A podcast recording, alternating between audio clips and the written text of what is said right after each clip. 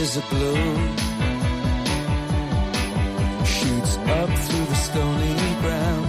There's no room. No space to rent in this town. You're out of luck. And the reason that you had to care, the traffic is stuck. And you're not moving anywhere. Comienza en Radio María Sexto Continente. Con el obispo de San Sebastián, Monseñor José Ignacio Munilla.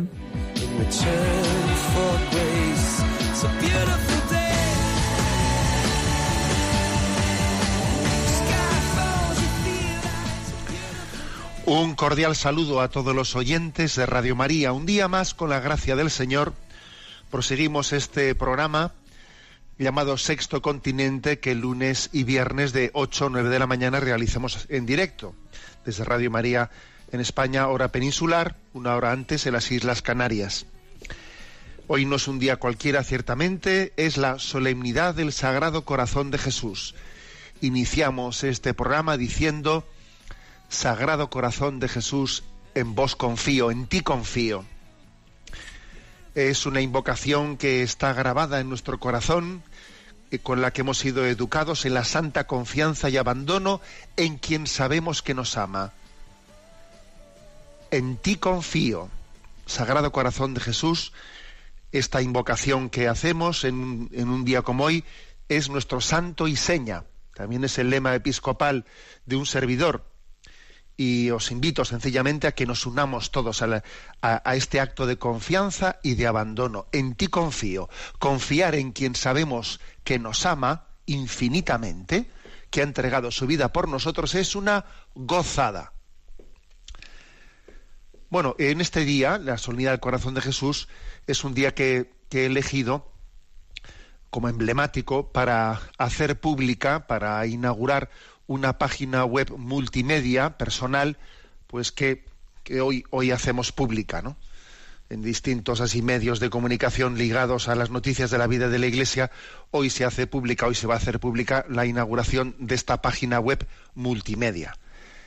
Eh, la dirección de la página es www.enticonfio.org, ¿no? que tiene pues el lema episcopal. La dirección de la página no es nueva, ya existía anteriormente. Lo que ocurre es que ahora pues ha sido convertida ¿no? en una página multimedia en la cual confluyen pues mm, toda una serie de recursos y de materiales de evangelización pues que están eh, puestos al servicio integrados todos ¿no? en esa página web quiero comenzar, pues eh, quiero aprovechar este saludo primero para explicar breve- brevemente qué es lo que está a vuestra disposición en esa página web, ¿eh? en ticonfio.org. Bueno, en primer lugar, desde esa página se- hay acceso, acceso directo a todas las redes sociales, ¿eh? pues desde eh, Twitter, Facebook, Instagram, desde canal de iVoox, el canal de YouTube, eh, también el canal de Flickr de fotos y también el correo electrónico. Obviamente, ahí, desde ahí se puede acceder. Esto no quiere decir que no se pueda acceder a todas estas redes sociales desde otros lugares, sí, pero aquí se ha integrado todo para entendernos. ¿eh? También al mismo tiempo, pues en esta página web también consta eh, lo que es la agenda, eh, la agenda principal del obispo, bueno, o, la más pública, eh, la agenda más pública del obispo. Pues por ejemplo, hoy día de el Corazón de Jesús, donde celebra la misa el obispo, el domingo donde tiene misa, etcétera. Esto es un poco delicado porque obviamente la mayor parte de la agenda del obispo pues no sería prudente que fuese pública, pero sí los actos más, públicos están puestos ahí. ¿eh? Y lo más práctico, a ver, lo más práctico de la, página web es, en primer lugar, sección de homilías, ¿eh? de homilías. Entonces están puestas todas las homilías que, que el obispo, un servidor en este caso, pues va pronunciando y, y bueno, pues se puede acceder a las homilías de, tres maneras. ¿eh? Pues una es eh, la- las homilías desde la última. La última está mm, puesta, la más reciente es la que está puesta, la última. ¿eh? Y siempre en cuanto que hay una homilía se pone la más reciente, es la primera que uno se encuentra cuando llega. Pero también hay otra manera de acceder a las homilías, que no es buscando la última que se ha hecho, sino que es por, por ciclo litúrgico. Pues uno, por ejemplo, dice, a ver, eh, cuaresma, y pica en cuaresma, ciclo B, pica en ciclo B, eh, pues el segundo y pica el segundo domingo. Entonces dice, a ver, ¿qué homilías hay del segundo domingo de cuaresma del ciclo B? Y aparecen las homilías que hay, pues una de un año, otra de otro año, igual puede haber más de una homilía, ¿no? Porque se han ido grabando y grabando con el tiempo y con los años y aquí se han puesto todas a disposición. Y cada homilía se puede ver bien por, por vídeo en YouTube o bien escucharla eh, por iVoox o algunas incluso pueden leerse porque han sido transcritas, ¿no? Esto último, pues la minoría. Pero bueno, también se puede buscar una homilía no de esta fórmula, sino que se puede buscar una homilía por, por aspectos, por, por, digamos, conceptos temáticos. O sea, quiero una homilía que hable de la belleza, quiero una homilía que hable de la confesión, de la confianza, de la confianza en Dios. Tecleo confianza y aparecen las homilías que hablaron de confianza. Bueno, eso es una manera de buscar las homilías. Artículos. Bueno, están los artículos que el obispo ha ido escribiendo. Por ejemplo, el último que está colocado es, pues, eh, lecturas recomendadas para este verano 2017. Pues, el obispo escribe un, pues un, pequeño artículo diciendo mirad yo pues os aconsejaría de cara a la lectura para este verano pues sobre vidas de santos esta y este libro. Sobre espiritualidad este otro tal hace unas eh, pues siete ocho apartados de, sobre mariología sobre pensamiento sobre educación sobre novela y literatura. Ahí tenéis bueno por ejemplo no este ha sido el último artículo publicado. Y ahí están todos los artículos que así como las homilías pues son en este momento son cuatrocientas y pico homilías artículos también son un montón. Siempre el más reciente es el que está colocado ahí el último, en este caso el de las lecturas recomendadas, pero también luego uno pues puede buscar artículos por, por temas, artículos sobre conciencia y, y, ahí pica conciencia y salen los artículos que hablaron de la conciencia o, lo que fuere, ¿no? Lo mismo que artículos también están las cartas pastorales, cartas pastorales se, se van buscando las que se las que ha publicado un servidor y los libros publicados en distintas editoriales. ¿eh? Y muchos de esos libros que ya están desclasificados se pueden bajar íntegramente en PDF, uno, los puede descargar en su ordenador, etcétera. Siguiente sección, la sección de conferencias, entrevistas y prensa, ¿no? Pues conferencias, pues eso. Eh, y siempre la más conferencia más reciente es la última que está publicada. ¿eh? En concreto ahora, pues la que pronuncié antes ayer, antes de ayer en, Leire, ya está puesta ahí. Eh, y se puede escuchar, pues, por bien sea verla en vídeo o escucharla en iVoox. y lo mismo también se pueden buscar las conferencias por temas. ¿eh? Por temas y van apareciendo las conferencias. Lo mismo entrevistas en medios de comunicación y ruedas de prensa. Bueno, la siguiente sección, que yo creo que es un poco la joya de la corona, eh, el catecismo de la Iglesia Católica explicado en Radio María. ¿eh? Eh, pues claro, son mil y pico horas, mil y pico horas realizadas aquí en Radio María y están perfectamente accesibles desde el número uno. Es como un podcast, digamos aquí, eh, este podcast también está en la página web de Radio María, pero aquí está en el canal IVOS de una manera muy práctica. Eh, también está aquí, tiene una pequeña entrada pues, explicando cómo esto está realizado en Radio María, como ahora también se emite en otros países. También se dice cómo está, eh, eh, hay una libertad para poder utilizar estos audios y también una invitación a poder colaborar con Radio María en su sostenimiento, etcétera, y hay un, un portal de acceso ¿no? a la página de Radio María. Bueno, pues aquí están colocados todas esas mil, mil y pico horas de, de Radio María están ahí colocadas. Por cierto, muchas de ellas también están transcritas, porque aquí también aquí tenemos colaboradores por, por todos los lados, que es un pequeño milagro. Y entonces, eh, también hay una familia de Valencia que está haciendo la transcripción de esas mil, mil charlas y ya está hecha una, una gran parte. ¿eh? Y entonces, eh, las, todas esas audios que están transcritos, pues allí mismo constan constan en PDF. O sea, tienes en, iVox, puedes tener el audio y a la derecha tienes el PDF de la transcripción que, puede, que puedes bajar. ¿eh?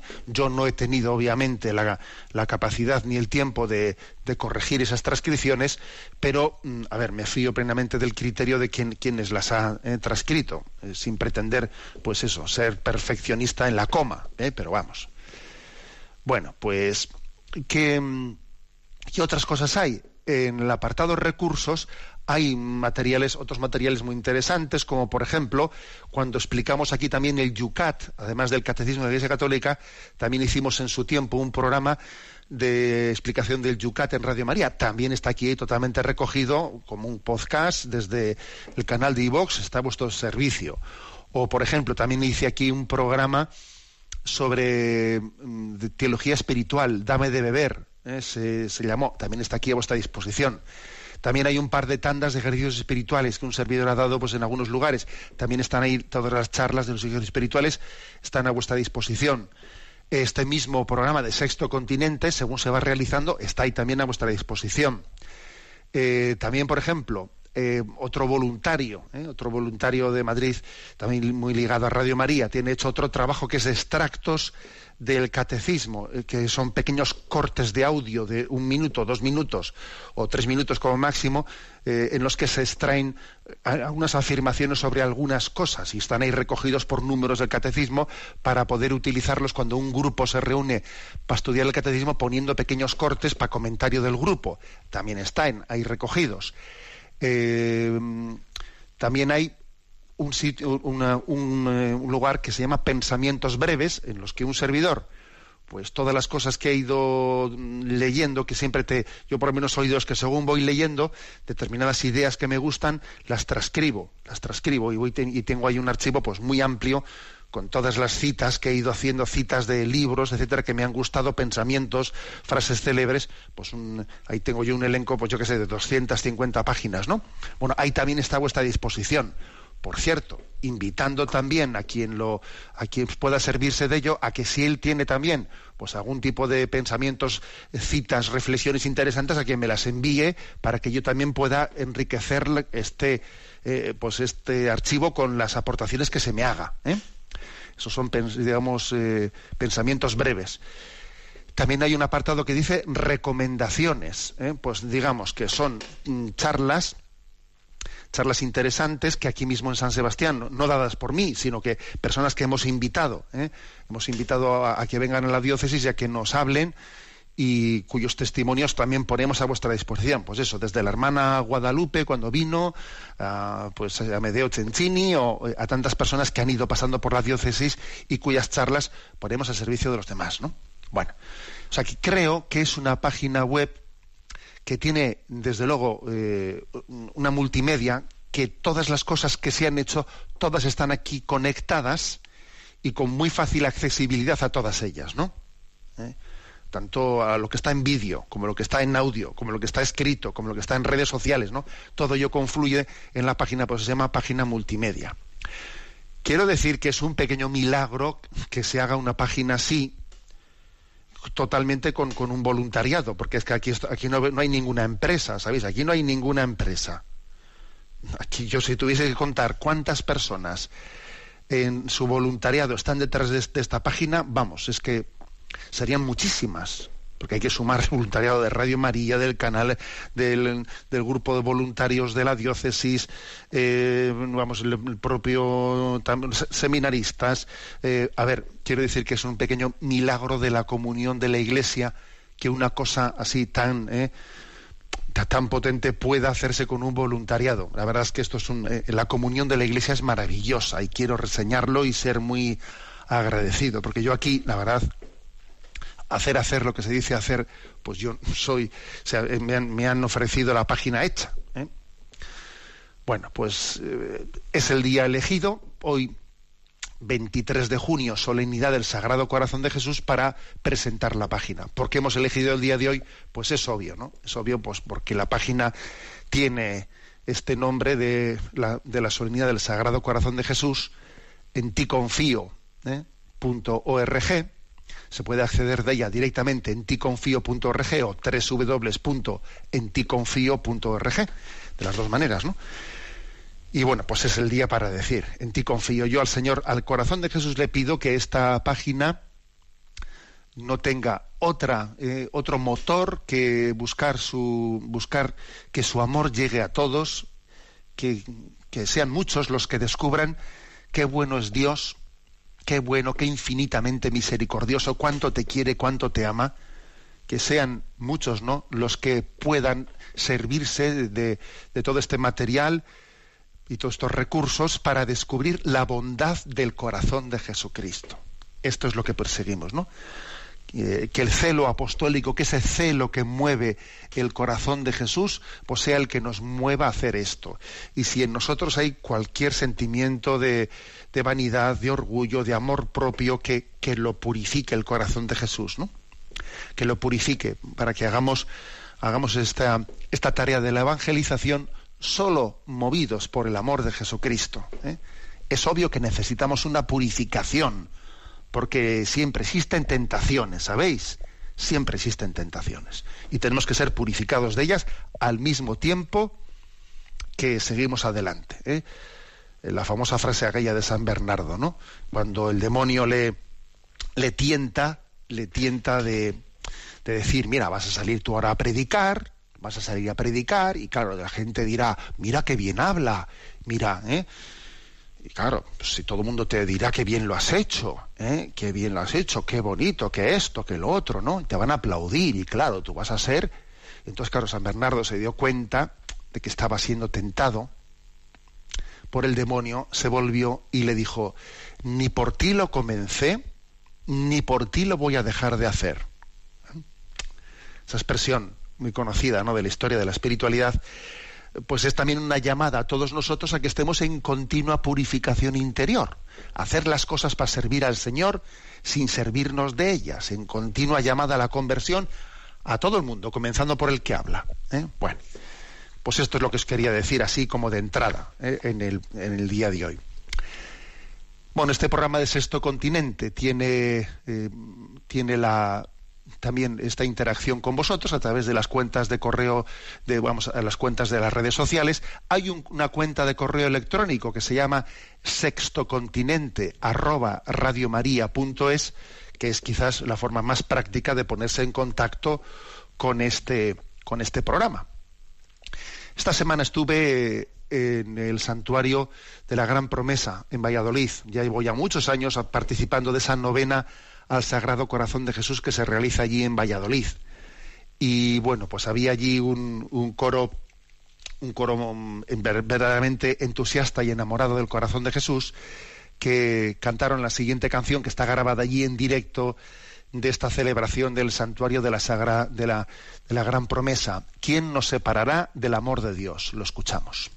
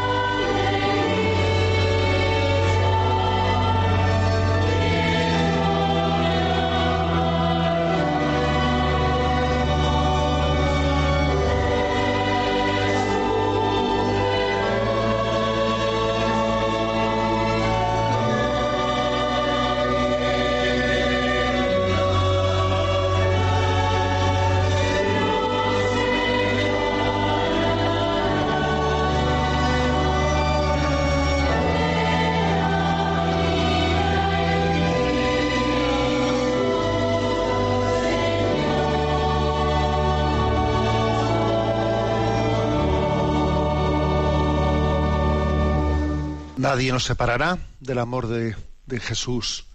Y en este día del Sagrado Corazón lo decimos de una manera especial, porque en Él confiamos, en Él nos abandonamos. Bueno, ¿qué tema he elegido para el programa de hoy? Voy a comentar un artículo escrito por Mauricio Artieda, que es el director de Catholic Link, eh, pues una de las páginas web así de evangelización, que ya veis que de vez en cuando pues os nombro, os cito. Mauricio Artieda escribió allá por marzo un, artículo profundo titulado 11 síntomas de que tu comunidad se está enfermando de sectarismo. Es obvio que, además lo dice él, ¿eh? Mm, pues que lo cuenta, escribe, digamos, este artículo desde una experiencia dura que él ha tenido. Pues él habrá formado parte de algún grupo eh, de, la vida o un carisma de la vida de la Iglesia, pues que ha tenido problemas internos ¿eh? y ha sufrido pues una fuerte purificación y, en esa purificación pues que pues, estas cosas que se han visto, ¿no? En algunos casos concretos que incluso ha habido abusos, etcétera abusos y al, abordar el tema de los abusos se ha visto pues que en el seno de algunas comunidades pues había también ciertas actitudes sectarias que podían también dar pie a que se pudiesen generar ¿no? ese tipo de abusos, etcétera. Bueno, él, desde la experiencia que ha vivido, pues él habla de síntomas que hay que estar alerta frente a ellos de que en nuestros pues eh, grupos apostólicos, eh, movimientos, asociaciones, comunidades puede haber eh, riesgos de sectarismo, ¿no? Es un artículo muy valiente, pues por hablar de una cosa así que es muy delicada. También hay que decir una cosa, ¿no? Voy a decirla antes de meterme un poco a explicar y a, y a, pues a poner la letra pequeña de este artículo. Decir que es frecuente entre nosotros que también existan falsas acusaciones de sectarismo. Sí, esto también existe. Hoy en día es muy frecuente pues que allí donde hay, hay alguien, un grupo de un grupo, una asociación que cree en la verdad revelada, que cree ¿no? en, el depósito revelado, bueno, esos son unos, son unos sectarios, porque son unos iluminados, se creen que, eh, se creen que poseen la verdad porque creen en el catecismo. A ver, oiga, perdone, son, o sea, creer en la verdad revelada eso no es sectarismo, no es iluminismo. Más bien, el sectarismo y el iluminismo es el rechazo de esa verdad revelada. Que entonces, si usted rechaza esa verdad revelada, el, sectario se hace usted, porque entonces empieza a creer en su ideología. Y usted cree en la ideología más que en la verdad revelada. Bien, digo esto porque es que es frecuente, yo, lo he escuchado muchas veces, ¿no? Que acusan de sectarismo a alguien por creer en la verdad revelada. Y le llaman iluminado. Y les parece que el relativismo el relativismo es lo equilibrado, ¿no? No, no, el relativismo no es lo equilibrado. El relativismo es un sectarismo, porque es sustituir ¿no? la revelación de Dios por tus ideologías, ¿no? Bueno, como también, por ejemplo, a veces se acusa de sectarismo pues eh, a, unas personas, a un grupo de personas, porque tienen una vida moral recta, ¿no? Mira, pues eso, pues que porque luchan, porque, porque se posicionan pues contra la anticoncepción Fíjate, son unos, son unos puros, van, van de castos, ¿no? O tienen, tienen familias numerosas y entonces les llaman, les llaman sectarios pues, por tener un ideal de vida moral, de vida moral conforme, conforme al magisterio de la Iglesia. Les, eh, pues claro, pues eh, confunden, eh, confunden pues la, la rectitud moral con el sectarismo. No, perdón, la rectitud moral no es sectarismo, más bien lo contrario. Sectarismo será pues el dejarse llevar por el ¿a dónde va Vicente? A dónde va la gente. Porque tu criterio moral sea el de la mayoría, sea el que se te está imponiendo por el ambiente, ¿no? ¿Tú qué es lo que crees moralmente? Pues lo que se lleve. Si se lleva a decir que los vientos de alquiler están bien, pues lo, digo. Si se lleva a decir que los vientos de alquiler están mal, lo digo, ¿no? Si está de moda o no está de moda. Ahora parece que tenemos un poco la suerte de que se están pronunciando contra los vientres de alquiler también determinados sectores pues feministas. Ahí va. Pues entonces menos mal que esto nos va a ayudar para defender. A ver, pero dependiendo de si está de moda, ¿sabes? Bueno. Luego es una falsa acusación de, el que, de sectarismo la que se dirige a aquel sencillamente por el hecho de tener un criterio de rectitud moral. ¿eh? O como también a veces se, se, acusa falsamente de sectarismo, pues por vivir la obediencia y la comunión en el seno de la Iglesia.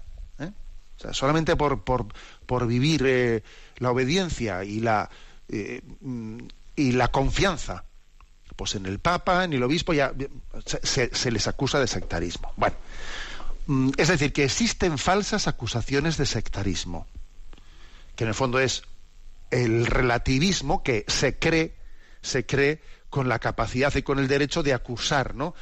de sectarismo a quien cree en la, en la Iglesia como la comunidad elegida y dada a luz por Jesucristo, eso ya es sectarismo, eh, pues, porque en el fondo están en, en, una tesitura de que no existe una verdad objetiva, no existe una iglesia objetiva fundada por Jesucristo, etcétera, etcétera.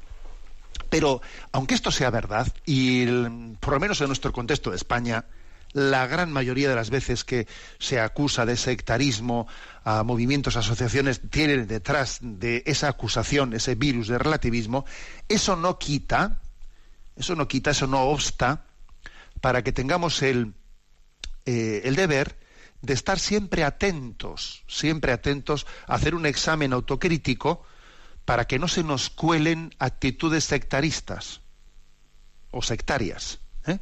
O sea, siempre atentos a la... O sea, creo que eso es importante, ¿no? No, no estar a la defensiva, sino hacer un examen de conciencia. Aquello que decía Unamuno, ¿no? Toma consejo hasta de tu enemigo. Hasta de tu enemigo toma consejo, en el sentido de que igual te dice algo por, con la intención de ofenderte, pero mira, esto que he dicho parte puede tener razón, voy a purificarme de esto, voy a purificarme del otro. Esta actitud es importante, ¿no? Por este, este artículo que igual está escrito más en un contexto ¿eh? pues latinoamericano etcétera no importa o sea seguro que nos que nos hace bien también el aplicarnos ¿no? a nuestro contexto cuáles son los síntomas que podemos vivir pues en nuestras comunidades religiosas, movimientos laicales, grupos parroquiales, etcétera, para que estemos atentos a que no se nos cuelen actitudes sectarias. ¿Qué síntomas son esos, no? Bueno, pues mm, porque puede, haber no pues ese, tipo de síntomas un poco de, rigorismos de egocentrismos triunfalismos eh, pues eso estar ensalzando excesivamente a, la persona y siendo muy voluntaristas. O sea cuidado con todo este tipo de síntomas que tenemos que detectar y purificar no bueno mm, supuesto eso voy a ir eh, desarrollando el tema. Como digo, pienso que eh, pues se ha hecho un servicio grande, ¿no? Si alguno quiere buscar este artículo, lo va a buscar muy fácil, tecleando en Google 11 síntomas de que tu comunidad se está enfermando de sectarismo. ¿eh? Si escribís eso, 11 síntomas de que tu comunidad se está enfermando de sectarismo, fácilmente vais a publicar. Este se publicó en varios lugares, pero su lugar original de publicación fue Catholic Link en marzo de este año. Bueno, vamos a ver. el primer síntoma con el que hay que tener mucho cuidado, ¿no? Las canonizaciones en vivo ¿eh? a nuestras determinadas personas o a los fundadores de, o a los líderes, a los líderes de un grupo o los fundadores de una asociación, las canonizaciones en vivo. ¿eh? Mm, pues que es muy, es muy fácil, ¿eh? es muy fácil caer en eso, pues por, por la admiración que se le tiene, por el agradecimiento que se le tiene, pues por haber puesto en marcha una asociación, un movimiento, es fácil caer en la adulación. Es fácil caer en la adulación. Y eso me chirría, ¿eh? eso nos tiene que chirriar. ¿eh? Recuerdo haber asistido, ¿no? Pues a una, a una, o sea, haber sido invitado, pues digamos por una comunidad, no que no voy a decir el nombre, obviamente, en un lugar bastante lejano, ¿eh?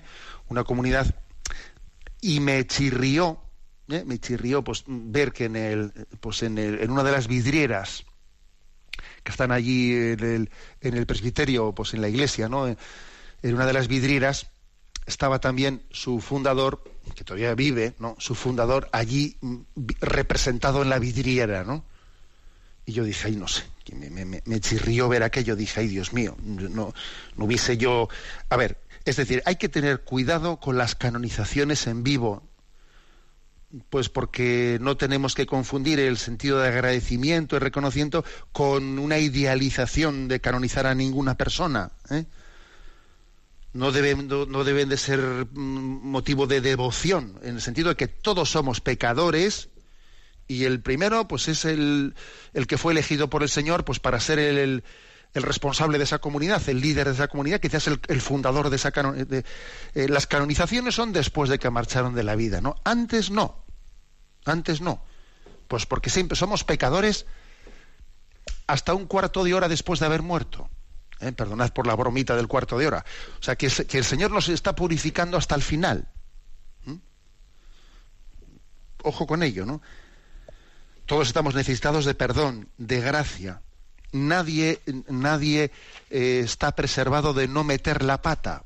Todo el mundo puede meter la pata y el demonio tendrá el intento de que todo el mundo pegue hasta el final. Y si, hemos y si hemos de alguna manera pues adulado si le hemos de alguna manera ensalzado, eh, cuasi canonizado en vida a una persona, luego resulta que el demonio mete, o sea, consigue, consigue que esta persona tenga una caída esterpitosa y resulta un escándalo para todo el mundo, ¿no?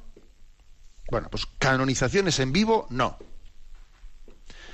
Segundo, segundo síntoma, ¿no? Para, para ese examen síntomas ¿no? de si existen, digamos, estos riesgos de sectarismo entre nosotros. No caer en la lógica de los blancos y los negros. Eso de decir de que la, la realidad es blanca o es negra. No. Hay que ver los matices. Hay que aprender siempre de todos. Y con esto no estoy, no me estoy casando ni mínimamente con el relativismo, ¿eh? Que eso es otro tema. Eso es otro tema.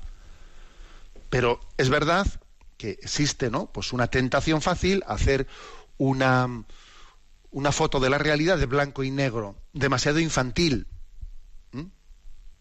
Demasiado infantil. Y en la vida las cosas no suelen ser blancas o negras, sino hay una gama de grises pues muy amplia, muy amplia. Y hay que matizar las cosas. Y, seguro que, ¿eh? seguro que hay cosas que uno puede, puede y debe de matizar tener la, actitud de, estar dispuesto a matizar las cosas, ¿no? A matizarlas. Tercer aspecto, ¿no? Tercer aspecto de reflexión. Dice, el mundo, lo titula así, el mundo se puede cambiar, pero el que lo cambia es la iglesia, no tú. ¿eh? O sea, es decir, que nosotros no somos los salvadores del mundo. El salvador del mundo es Jesucristo. ¿eh? Y su instrumento de salvación definitivo es la Iglesia. ¿eh?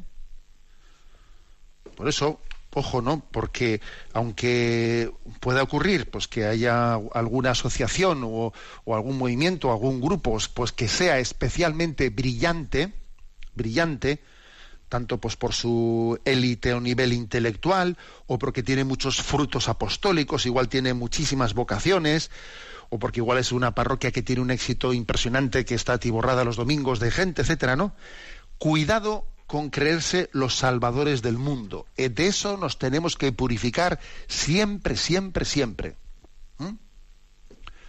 La Iglesia aplaude los logros y de, pues, de, los frutos apostólicos de muchas asociaciones, etcétera, ¿no? Pero nos advierte, porque es que dos mil años de historia dan mucha sabiduría, cuidadito con los, hay que ser muy cautos con los triunfalismos y con las fórmulas de, éxito rápido, ¿no?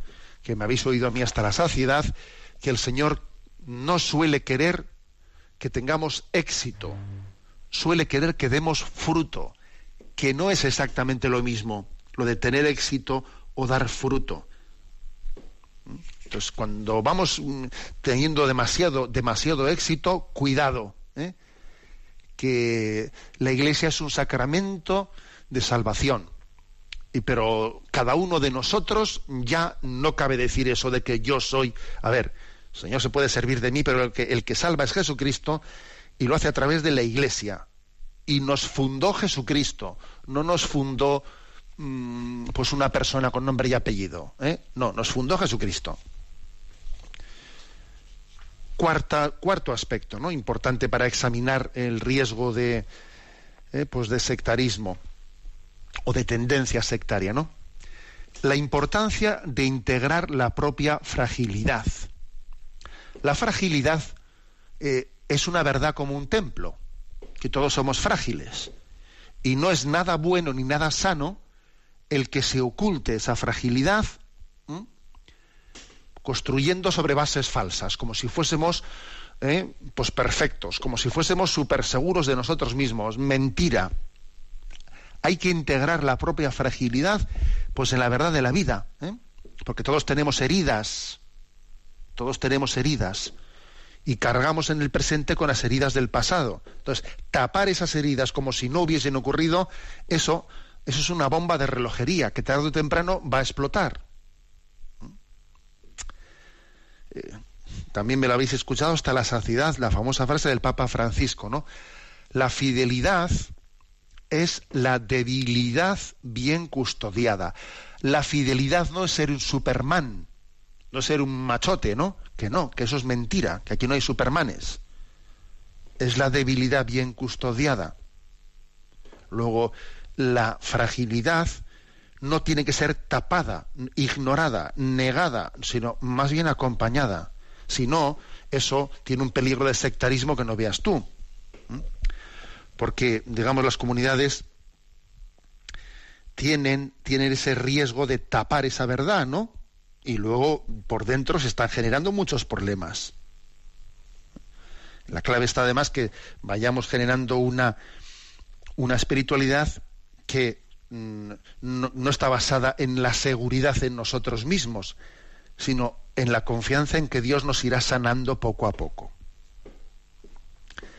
Quinto, quinto aspecto, tener en cuenta, ¿no? Para no caer en sectarismos. Integrar la propia personalidad.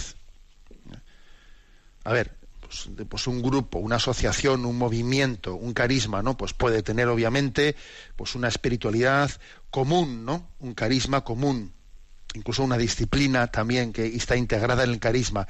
Pero eso no quiere decir que todo el mundo tenga que tener la misma personalidad, los mismos ritmos, los mismos anhelos, los mismos, el mismo peinado. Hombre, por Dios, vamos a dejar que también cada uno tenga una su propia personalidad, ¿no?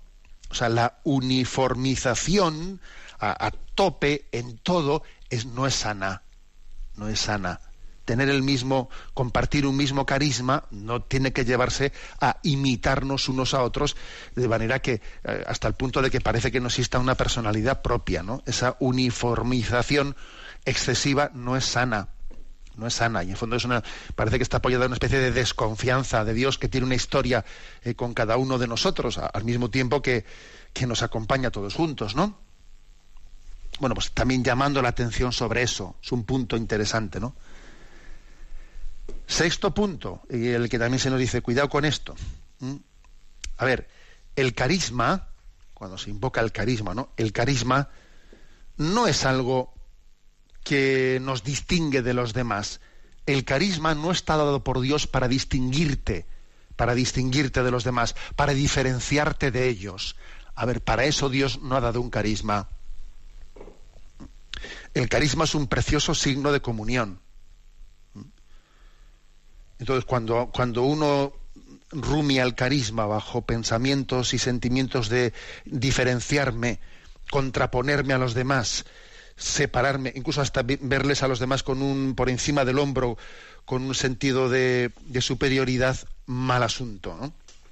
Y dice una cosa muy interesante, ¿no? Dice como los frescos, así digamos, en las pinturas, pues clásicas o medievales, etcétera, pues se, era típico ver todas las familias religiosas, pues ah, mira, allí como una especie de gran representación de, de la vida, vamos, de, la Jerusalén celeste del cielo, ¿no? Y están aquí, mira, allí, esos son los carmelitas, y esos son los jesuitas, y esos son los tal, y esos son los cual, ¿no? Y están allí como en esos frescos, en esos mosaicos, mm, pintadas las distintas familias, ¿no? En un mensaje muy bonito de unidad y de comunión. Eso es muy hermoso, pero si uno se pinta, entre comillas, solo a sí mismo hay mal asunto. ¿Mm?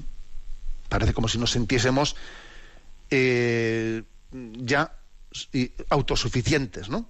Sin necesidad de contemplar el conjunto de la comunión de la Iglesia. Bueno. eh, seguimos adelante, pero como estamos en esta, eh, en esta solemnidad del, Sagrado Corazón de Jesús, vamos a, escuchar también esta, esta canción que, que es muy frecuentemente escuchada en esta casa. Hay un corazón que late, que palpita en el sagrario. Es el corazón de Jesús.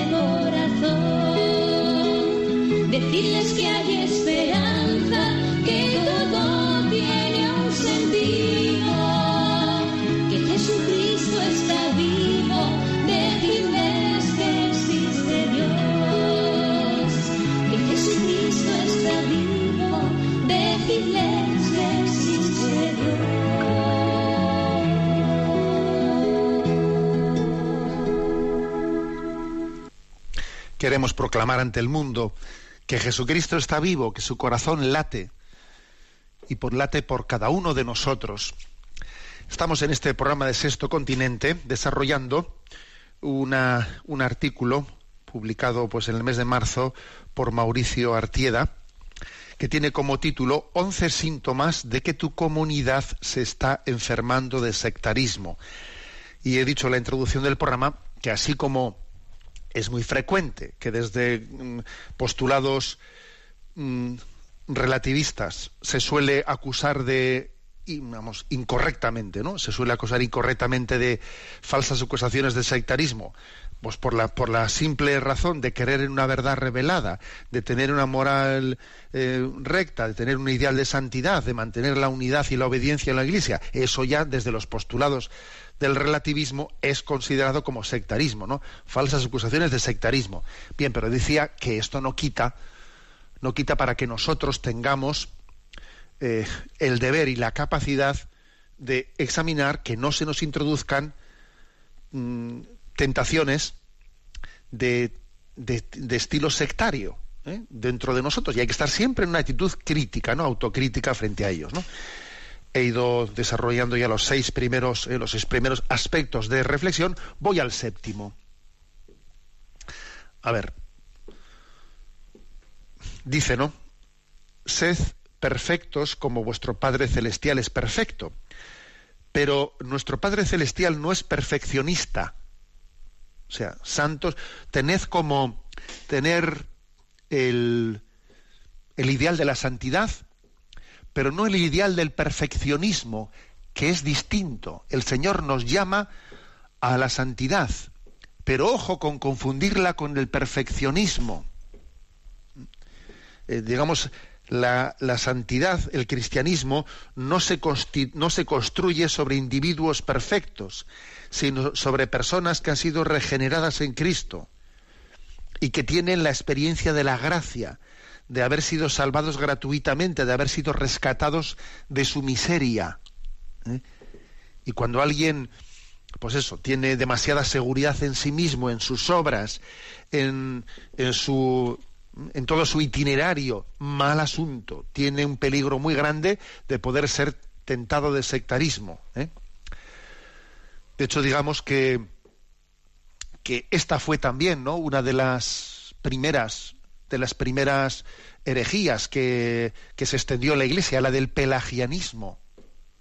El pelagianismo eh, fue, nació de un monje que se llamaba Pelagio, nacido en el norte de África, que era, pues debía de ser un, un tiarrón, aparte de físicamente muy fuerte, también, digamos, ¿no? Pues psicológicamente una persona muy segura de sí misma, que predicaba, pues eso, el ejercicio de las virtudes con mucha disciplina y mucha penitencia, y, venga, y, menos, y menos estar pidiendo a Dios que te ayude y hacer el favor de no ser tan vago y tú esforzarte, ¿no? Ese pelagianismo, ese pelagianismo de una falsa confianza en las propias fuerzas, sin la conciencia de que somos frágiles y débiles, eso tiene un peligro de derivar en el sectarismo que no veas tú.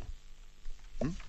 Porque lo que te sana del sectarismo es la conciencia de mi debilidad y de mi pequeñez, que yo necesito ser rescatado por Jesucristo y que nos salva la gracia. ¿eh?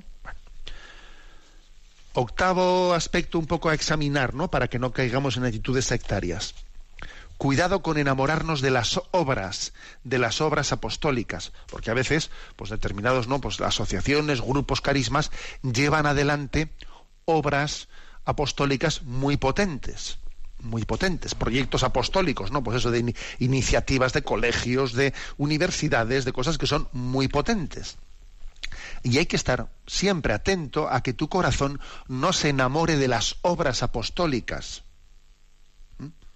o que todas las personas eh, vivan en función de esos proyectos apostólicos. Cuidado, ¿eh? tenemos que priorizar las personas y su camino de hacia la santificación antes que priorizar los proyectos y las obras apostólicas. Porque, porque por ese camino se pueden llegar a cometer abusos ¿eh?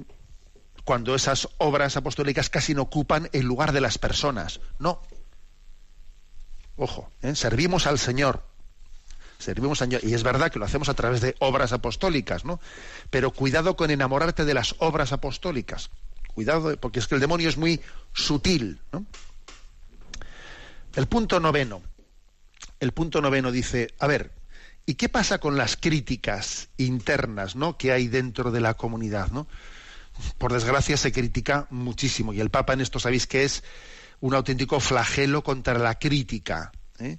Contra la crítica? Pues porque hay que ver el demonio la capacidad que tiene de suscitar críticas y críticas y críticas. Ahora bien, como por desgracia, como por desgracia, esto no, o sea, eso no hay quien, quien lo erradique, también es importante ver de qué manera se reacciona ante las críticas ante las críticas, esas externas o internas, la manera de reaccionar entre ellas es un termómetro bueno que nos, que nos mide y nos regula nuestro nivel de sectarismo. ¿Por qué? A ver, si nos critican, pues, pues, a ver, si uno, si uno se pone totalmente a la defensiva, ¿no? Si se pone totalmente a la defensiva y no admite la más mínima, eh, a ver, pues no es un buen signo. Aquello no de deja que nos deja que le que me critiquen, déjale, ala, ¿no? Es decir, creo que también la manera de mansedumbre que, que podamos y debamos de tener frente a las críticas, que aunque sean que aunque nazcan de ambientes legítimos, ¿eh? porque la mayor, la mayor parte de las críticas suelen nacer, pues eso, ¿eh? de hablar por no callar, ¿no? Pero, sin embargo, es importante ver de qué manera reacciona uno, ¿no?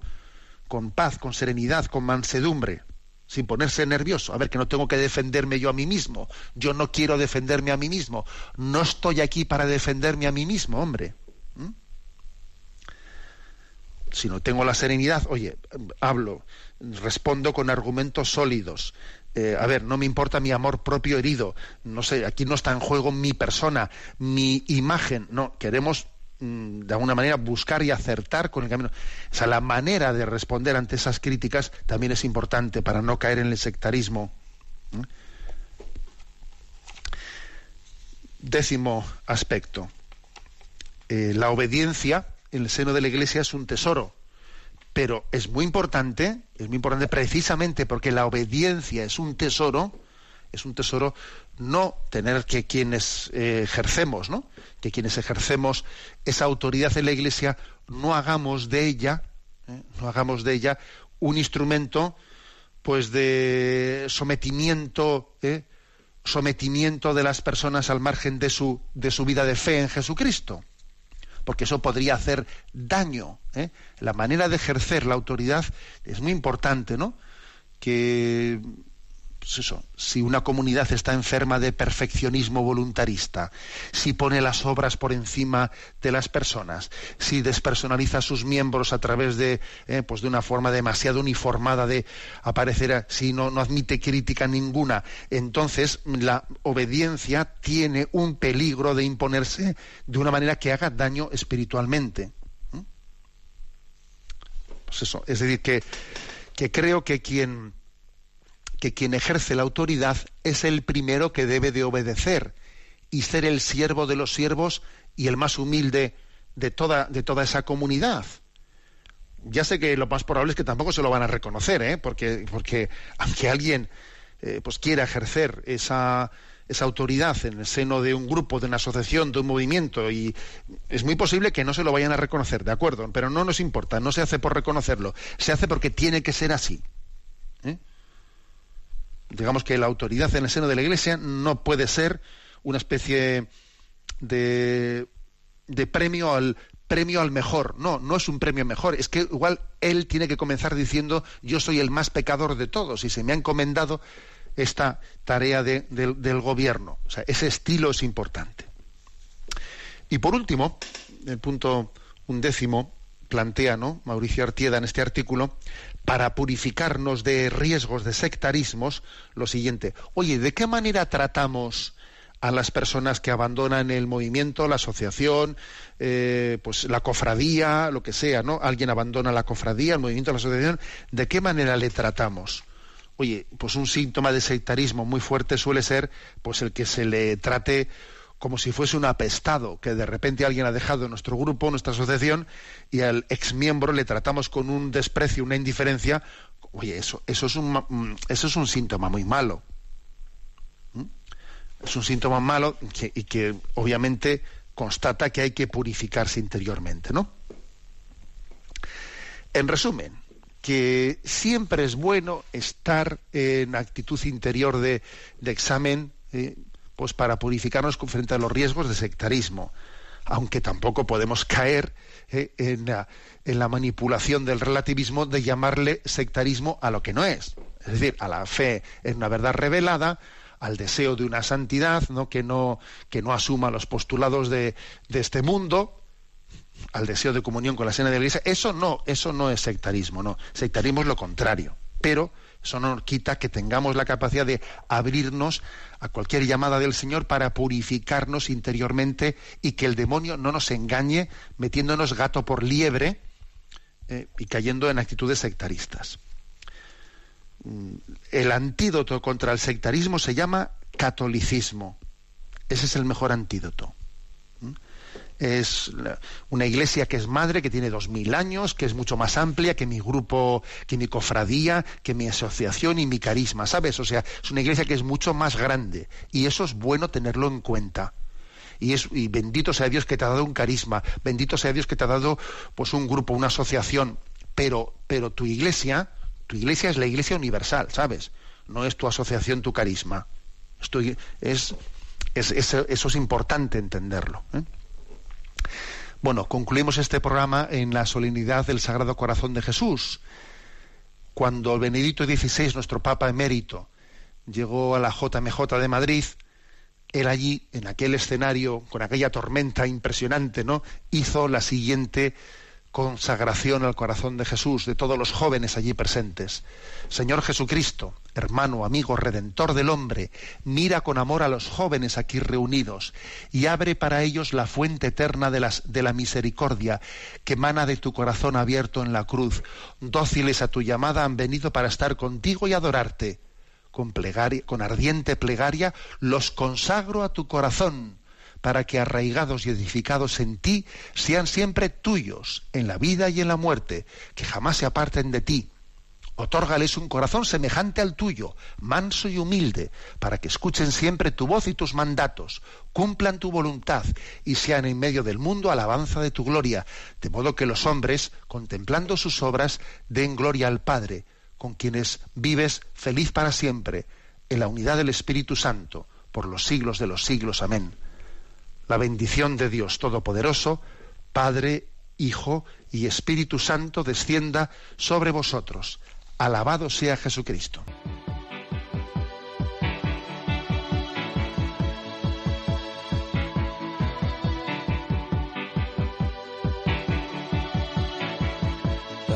Is a shoots up through the stony ground.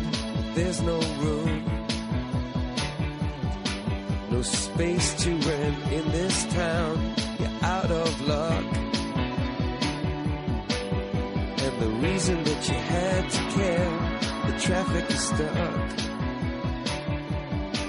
And you're not moving anywhere. You thought you found a friend. Han escuchado en Radio María Sexto Continente, un programa dirigido por el obispo de San Sebastián, Monseñor José Ignacio Monilla.